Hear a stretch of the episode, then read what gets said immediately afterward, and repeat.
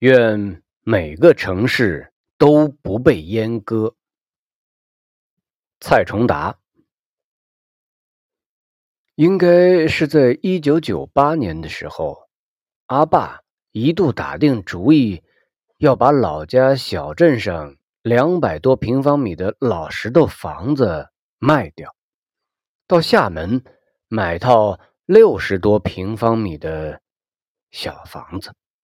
当时促使他做这个决定的原因是，台湾电视剧看多了，看到电视剧里描述的那种都市生活，无论怎么对比，总觉得那种生活比现在的样式好。阿爸做这个决定是在雨水多的春季，潮湿且易烦乱。影响着一整家子对所处的生活异常不满。终于，阿爸决定要带着我去探路了。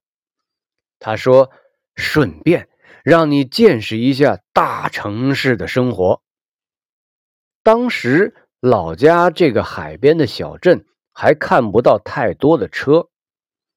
从我老家到厦门。每天就早上六点半一班，所以小镇的人很多会晕车，包括我。我晕车是受不了那种刺鼻的汽油味儿，所以从一上车往厦门的路上，难受就压过兴奋。好不容易到了厦门，下了车，我一口吐了出来。我看到的是一排排车屁股对着我冒着烟。阿爸以前是海员，见怪不怪，说会习惯的。当时小孩子的鼻子敏感，觉得这座城市怎么到处都是油味儿。我试图激起自己的兴趣，比如挤公交车。比如看两旁整齐的绿化带，比如高楼，但显然一切都是在预料中的。我知道阿爸也似乎在激发我的兴趣，一路指着：“你看这栋楼有几层？你数数。”我说：“不数了，电视上还有更高的呢。”他说。你看，这道路都铺砖。我说，这个电视上也有。他说，你看，好多车呀。我说，我也看过了。你看，有红绿灯。我说，书本上读太多了。最终，我实在提不起兴趣了。城市里似乎太多。已知，我老家的一个小水池都有好多未知。我们去拜访的是表哥家，虽然是表哥，但年纪和我爸爸相仿。他有个儿子比我小六岁左右，看我无精打采，便让这个小侄子带我出去走走。本来想能有什么好玩的，其实就是四处走，叫我数楼有几层，看地面上的瓷砖，还有，呃，还有学规矩，一路上都在叫唤，不准随地扔东西，要排队上公交车，要走斑马线。当时小孩子的我一直在心里庆幸。还好自己不是这儿的人，而且看着大片大片望不到尽头的水泥地，我觉得好悲哀呀！没有各种奇特的植物，没有长有小蝌蚪和五彩鱼的水池，没有可以挖地道的地方。现在我是在空气更不好的北京写这个东西，当然。鼻子 已经麻木，闻不出好空气的味道了。不过，我觉得曾经的乡土让自己变得相对浑厚些，因为浑浊，所以厚实。事实上，我很庆幸阿爸后来没有让我家搬到厦门，虽然它已经是中国最美的城市之一了。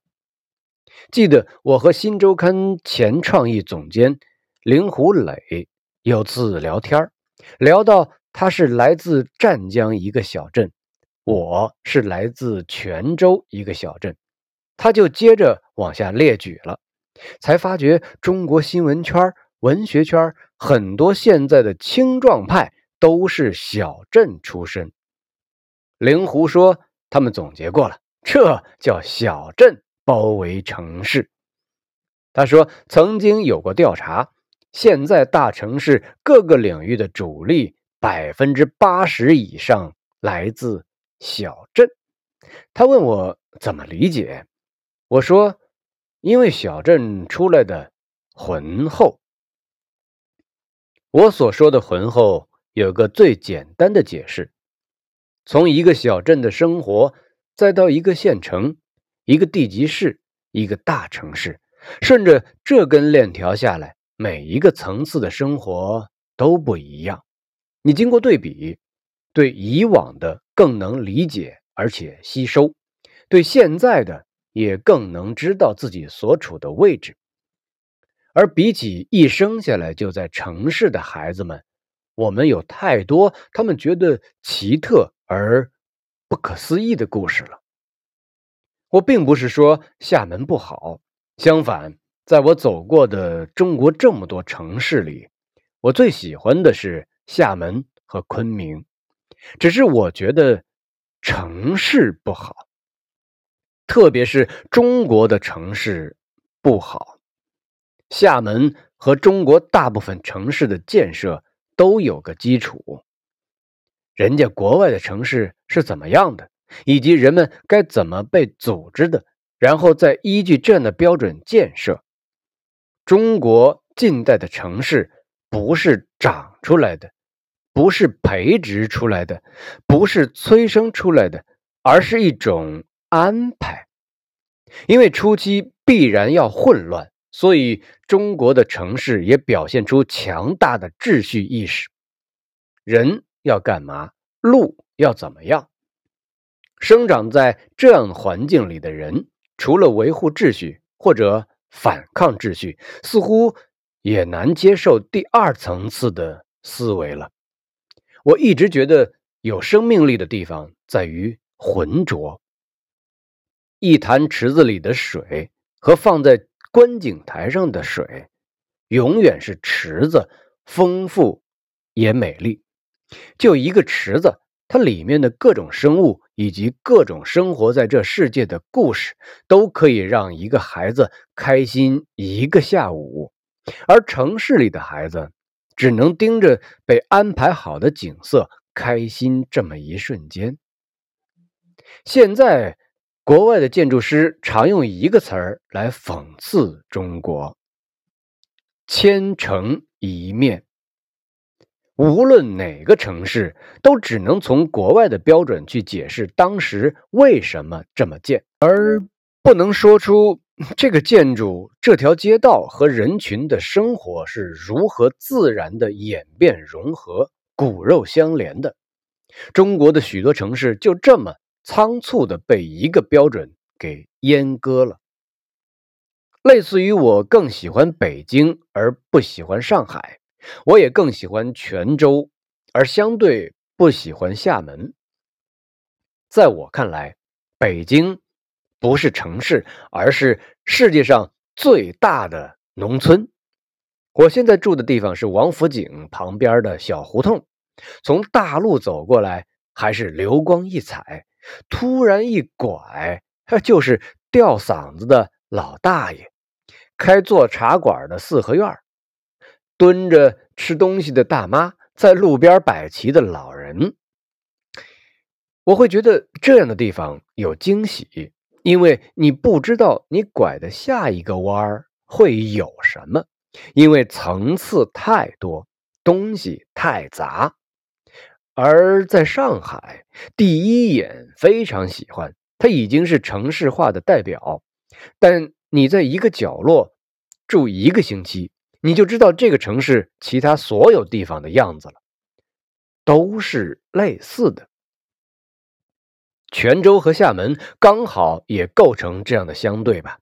我常这么比喻：厦门是泉州的整容版。在泉州，你会看到乱闯的行人和车，粗糙的老建筑，甚至低陋的生活习俗。我是会喜欢环岛路上的精致风景，但绝不是被打动或者感动。感动我的，会是走在泉州石头巷子，突然听到随便哪户人家飘出的悲凄的男音。会是十五佛生日的时候，整个城市家家户户在门口摆上贡品，烧上香，齐声祈祷平安。